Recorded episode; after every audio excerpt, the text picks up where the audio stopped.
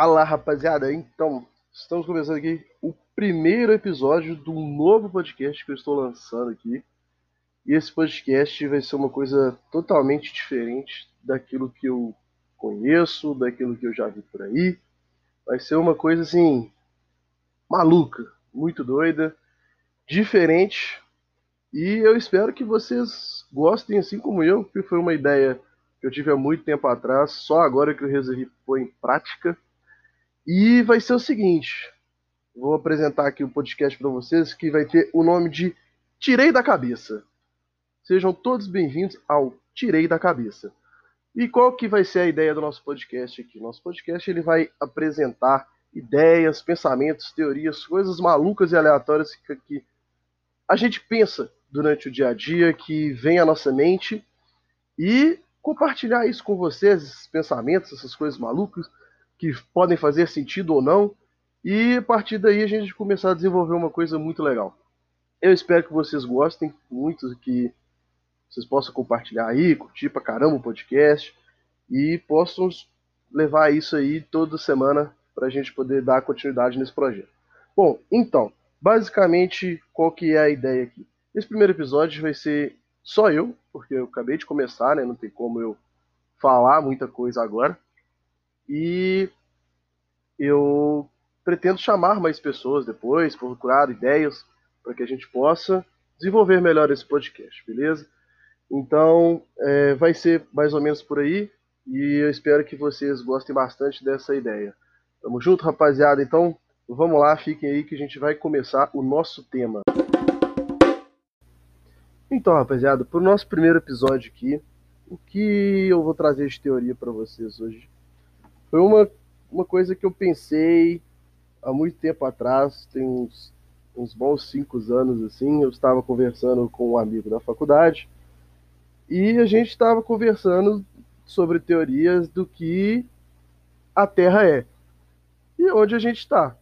E bom, a gente ficou fazendo várias teorias, falando que a Terra era uma bola de gude, falando que a Terra era uma bola de sinuca, e falava que a gente era uma estrela na casa do caralho, e nada fazia sentido, até que a gente chegou assim e falou assim: pô, cara, e se a Terra for uma célula? Aí meu amigo olhou para mim e ficou assim: porra, cara, ele tá falando que a Terra é uma célula, mas como que ele vai comparar a Terra com uma célula? A Terra é grande pra caramba e uma célula é uma coisa minúscula. Mas aí você para e pensa, pô, a Terra ela tá num espaço muito grande. Mas até onde a gente sabe, nem, nada, não tem nada nesse espaço, só tem a gente. E outros planetas, claro. Mas, porra, e aí? A Terra tá lá. E se parar para pensar, vamos colocar da seguinte forma: pega a estrutura de uma célula e a estrutura da Terra. Uma célula, ela tem um núcleo. A Terra também. Até aí tudo bem. A célula, ela tem o citoplasma, que é o líquido. A Terra tem os mares. Então, assim, já são duas coisas semelhantes. Então a gente para e pensa, porra, já está vendo algumas semelhanças ali. Será que faz sentido? Mas e os restantes das estruturas da Terra?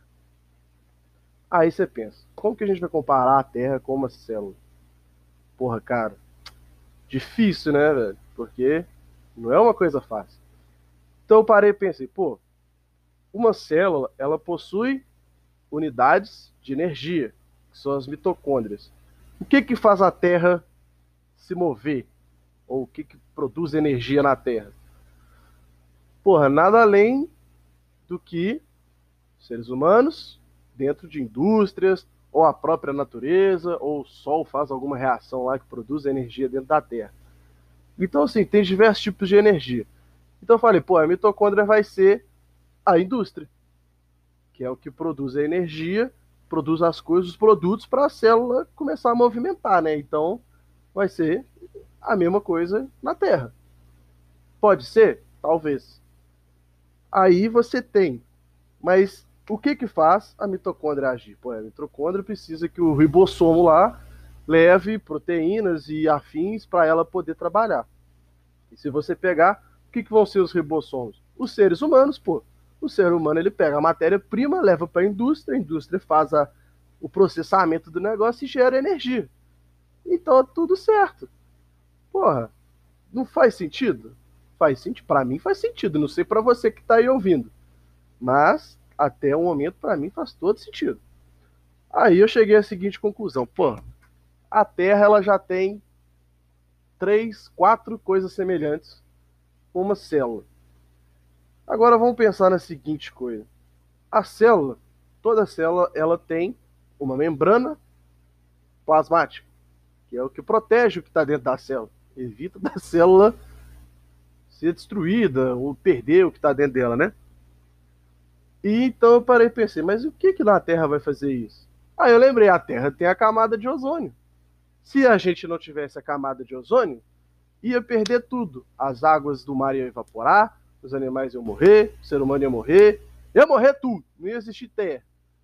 Só que aí eu falei assim, não, velho, beleza, tem mais uma semelhança. Aí agora você para e pensa, o que mais que pode ter? Tem tanta coisa. E eu fiquei assim, velho, tem nas estruturas da célula uma parada que chama, é, se eu não me engano. Ih, rapaz, pera aí que eu esqueci o nome. Não tô me lembrando agora. Calma aí que eu vou lembrar. Que são estruturas que fazem e que encaminham, né, essas matérias-primas para outros lugares, né, dentro da célula. Eu pensei assim, pô, o que que a gente tem na Terra que vai encaminhar as matérias-primas para poder gerar energia?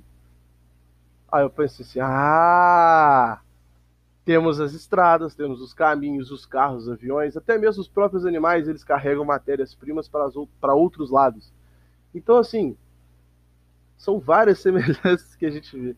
Obviamente eu não vou lembrar de tudo, que, que é muita coisa para lembrar, mas se a gente for pegar coisinha por coisinha assim, a Terra ela pode ser considerada uma célula. Só que aí seria uma célula gigante, uma coisa muito diferente, uma coisa que a gente não está habituado a ver. Então, assim, dá para fazer esse comparativo.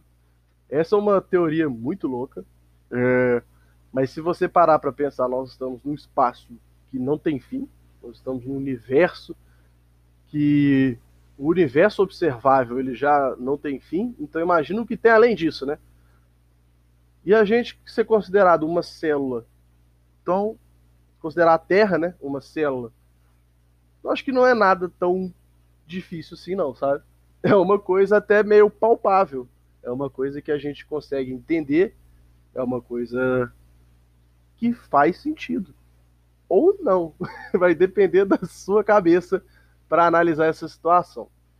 E essa foi uma teoria que eu criei quando eu estava na faculdade. Eu gostei muito dessa teoria, eu levo ela sempre comigo. E faz algum sentido, não é? Nada de errado até agora. Só que aí eu parei para pensar. E o que, que pode ser comparado como ameaça a uma célula e ameaça à Terra? E nisso eu vou te falar que eu não achei nenhuma conclusão. Então, se você souber, conta pra gente, porque eu vou comentar nos próximos podcasts também. E criar mais teorias sobre isso, né? Sobre essa questão da Terra ser uma célula, fazer comparações, para ver se a gente consegue desenvolver mais isso aí. Beleza, rapaziada? Então, essa foi a nossa primeira teoria. Vai ser um podcast curto, porque eu não sei ainda como você desenvolver. Eu espero que vocês gostem mais ou menos desse projeto piloto, assim, esse pilotinho que a gente fez aqui. Vai ser uma coisa bem simples mesmo. E, mas foi uma teoria que eu já tinha muita vontade de falar com as pessoas, de expor assim mesmo. E foi uma coisa que eu tirei da cabeça, eu inventei e falei, vou jogar aqui. E espero que isso gere discussões, que vocês possam depois entrar em contato comigo e que a gente possa poder conversar mais e criar mais e mais teorias para que a gente possa levar esse podcast à frente. Valeu, rapaziada. Então, até semana que vem. Muito obrigado. Tchau, tchau.